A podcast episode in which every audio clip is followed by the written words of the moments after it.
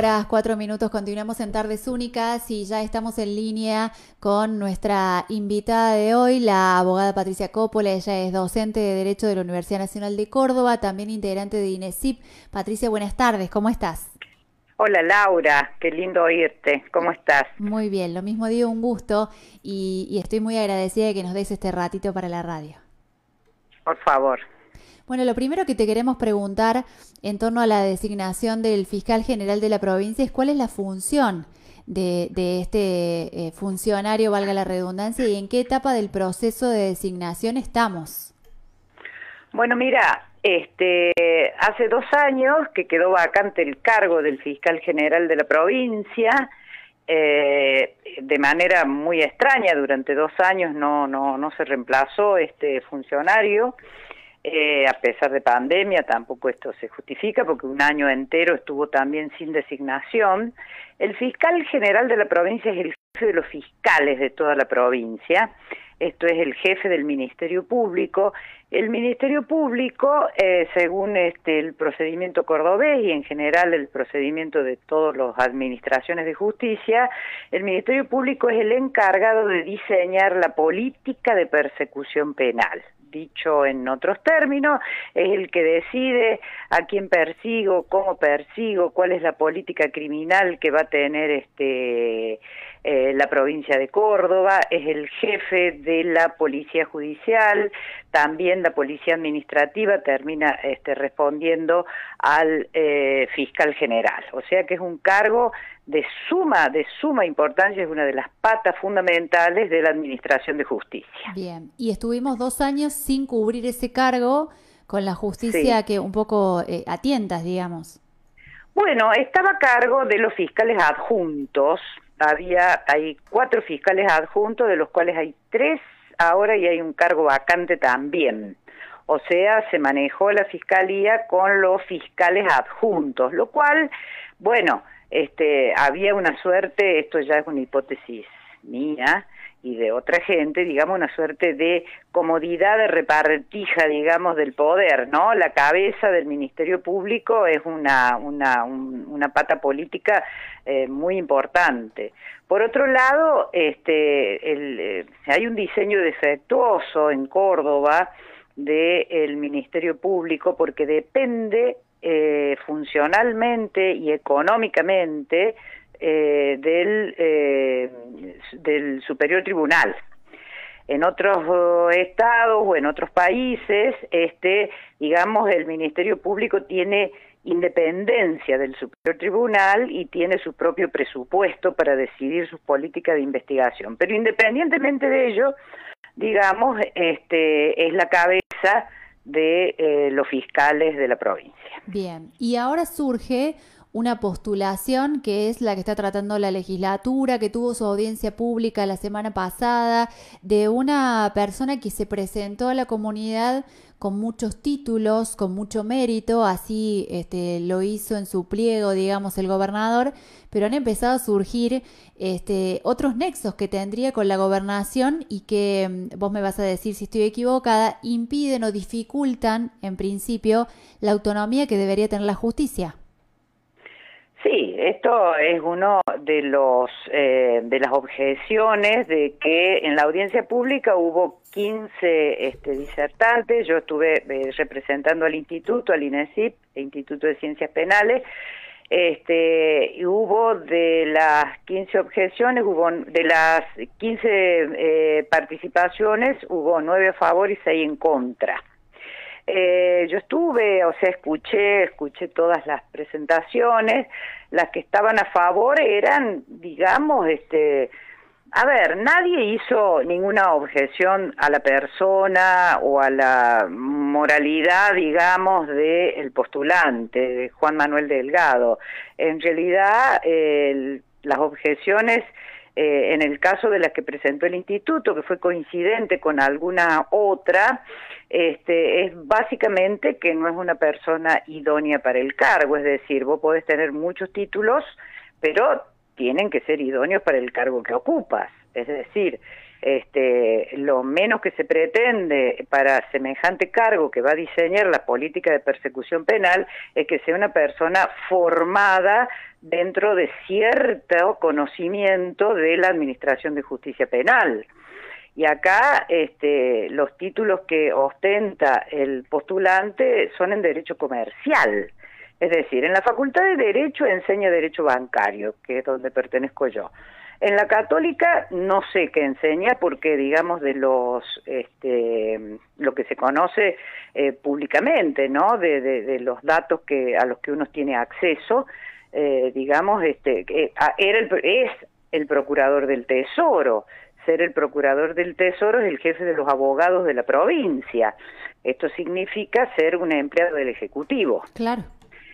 Eh, luego, este, si después tienes que perseguir, digamos, a alguien del Ejecutivo, esto por lo menos hace presumir conflicto de intereses. Claro, hay una relación más duradera con, con ese a partir de ese cargo con la provincia que con la especificidad de este nuevo cargo.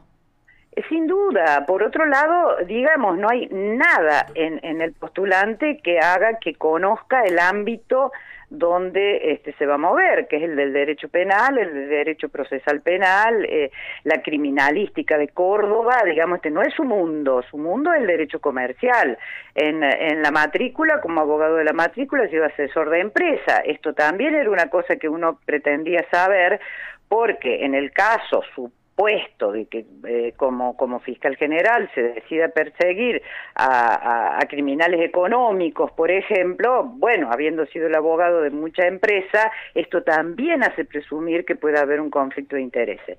Esto respecto de la autonomía. Luego, por ejemplo, en este momento, Laura, vos lo sabes bien, este, eh, que estamos frente a, a una ola de femicidios que parece imparable, ¿no? Que se toman medidas este, de todo tipo, pero esto no parecen, este, todavía no han mostrado su, su eficacia. Este, incluso hay una ley Micaela que exige que los funcionarios públicos tengan eh, formación en, en, perspectiva de género, tampoco tiene ningún antecedente una persona formada estrictamente en el derecho comercial que tenga que ver con esta perspectiva de género, que además si vos tenés que diseñar la política eh, eh, criminal de una provincia, tenés que conocer perspectiva de género. Claro, sí, eh, son, los, son los flagelos además que están hoy lastimando más a la comunidad de Córdoba. El delito económico siempre hay que perseguirlo, la corrupción ni hablar, pero estas otras cuestiones requieren como de un ejercicio de la profesión que esta persona en principio no tiene. No, no tiene, no tiene, insisto, este, acá no se está este, cuestionando este, eh, los títulos dentro de, de, lo que ha sido su, su, su, carrera profesional, simplemente que no tiene nada que ver con eh, la, los requerimientos de idoneidad que tiene este cargo. En general, cosa que me extrañó también, porque los dos ex fiscales generales, este, que fueron este, Ortiz, Pellegrini y eh, ya me sale el nombre del otro, que estuvieron también en la audiencia pública, los dos a favor de la postulación de Delgado, bueno, me extrañó muchísimo. En el caso este, de uno fue 25 años fiscal, Ortiz Pellegrini este, eh, no, no tanto, pero los argumentos eran increíbles. Por ejemplo, eh, decía, con respecto a la independencia, Vidal Lascano, no me salía el nombre del otro, no me salía el nombre del otro claro, procurador. Fiscal federal, además, que sí. Fiscal federal durante 25 años, digamos. Bueno, pero ellos decían, bueno, este, el derecho es uno solo ay, este, digamos, eh, yo soy abogada y pregúntame de derecho bancario y seguro que no sé. sí, pero, además eh, siempre aspiremos a, la máxima, ¿no? Porque es cierto, todos salen con el título, con el mismo título, pero la trayectoria y el bagaje de fruto de la experiencia y demás tiene que, eh, servir en algún lado, tiene que contar para estas pero cosas. Por tiene que contar. Por, por otro lado, hay que tener un conocimiento de la realidad social del lado de la criminalidad, digamos, porque vos podés conocer la realidad social, económica, bancaria, este, financiera, etcétera, etcétera de la provincia, pero esto es una realidad este, muy específica, ¿no? Y además vas a ser el jefe de los fiscales. Y en una provincia que tiene la justicia muy muy fracturada muy empobrecida. Uno ve en el interior inclusive cómo eh, muchas cosas pasan gracias a los profesionales que ponen un poquito más por una cuestión de vocación, eh, pero que, que necesita mucho impulso, que necesita una renovación, que necesita presupuesto, bueno, un montón de cosas. Bueno, mira, la Administración de Justicia, este, por lo menos en te diría que en Argentina y Latinoamérica para hablar de la para hablar de la región hablar de, de, Córdoba hablar de, del interior y demás este es un problema viejo como el mundo, ¿no? Un problema viejo como el mundo. Se han superado muchos obstáculos a partir de los años 80, de la recuperación de la democracia en adelante, ¿no? Pero es marcha y contramarcha este todo el tiempo. Y últimamente este lo que está más en tela de juicio es uno de los baluartes de la democracia, que es la independencia del poder judicial. No solo la eficiencia que también está por supuesto en tela de juicio, sino este, eh, eh, su independencia, ¿no? Y esto, bueno, esto es un tema muy preocupante, muy preocupante y es uno de los argumentos.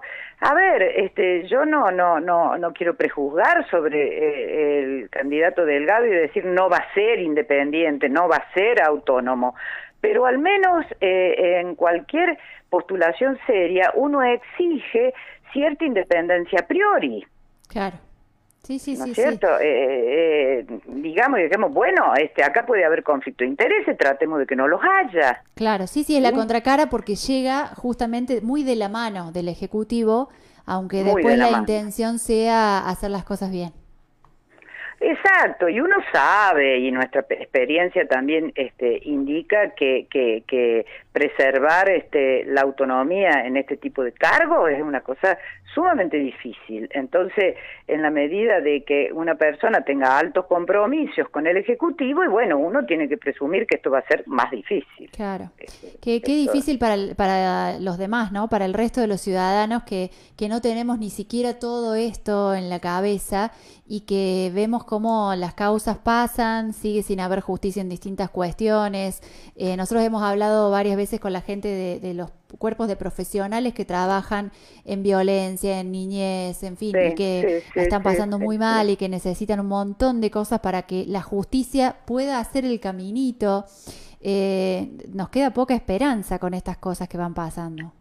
Sí, por otro lado, digamos, este, para no hablar de, de buenas y malas personas, que por supuesto hay funcionarios que, que, que, que, digamos, trabajan muy mal, más allá de lo tolerable, y hay funcionarios que trabajan mucho y bien.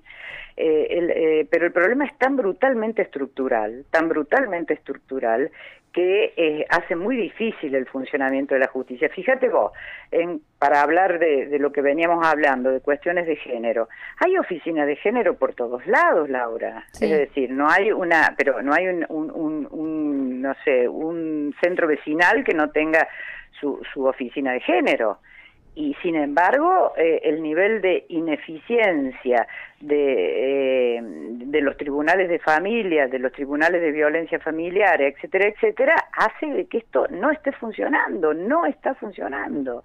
Y probablemente, no, sin duda, no es solo un problema de la justicia, ¿no? Porque si no decimos que va a recaer toda la problemática en manos de la justicia, seguramente no, pero un porcentaje muy grande tiene que ver con la ineficiencia de la justicia, que es un problema viejo, viejo como el mundo. Lo que pasa que cuando aparecen esta oleada de delitos así, se hace más patente, Exacto. se hace más patente.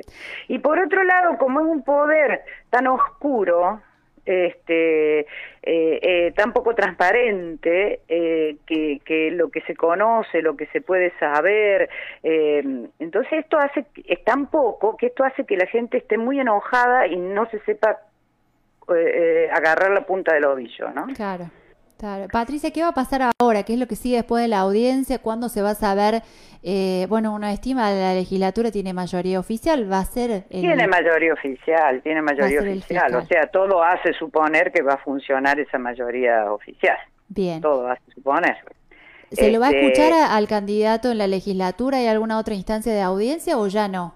La otra instancia que hay es con la Comisión de, de, de Derecho Constitucional, eh, que es donde está radicado este asunto, que es la que estuvo presente cuando fue la audiencia pública esta, y se supone que es a puerta cerrada, esto quiero decir, con el candidato y los legisladores. Eh, que yo dije, che, ¿por qué no puede estar eh, esta persona contestando preguntas que se las va a contestar a los legisladores, se supone? Y los legisladores, que yo se los dije en la audiencia, pero dicen los legisladores, bueno, nosotros tomamos nota de las objeciones y le vamos a hacer estas preguntas al, al candidato en la audiencia o reunión de comisión especialmente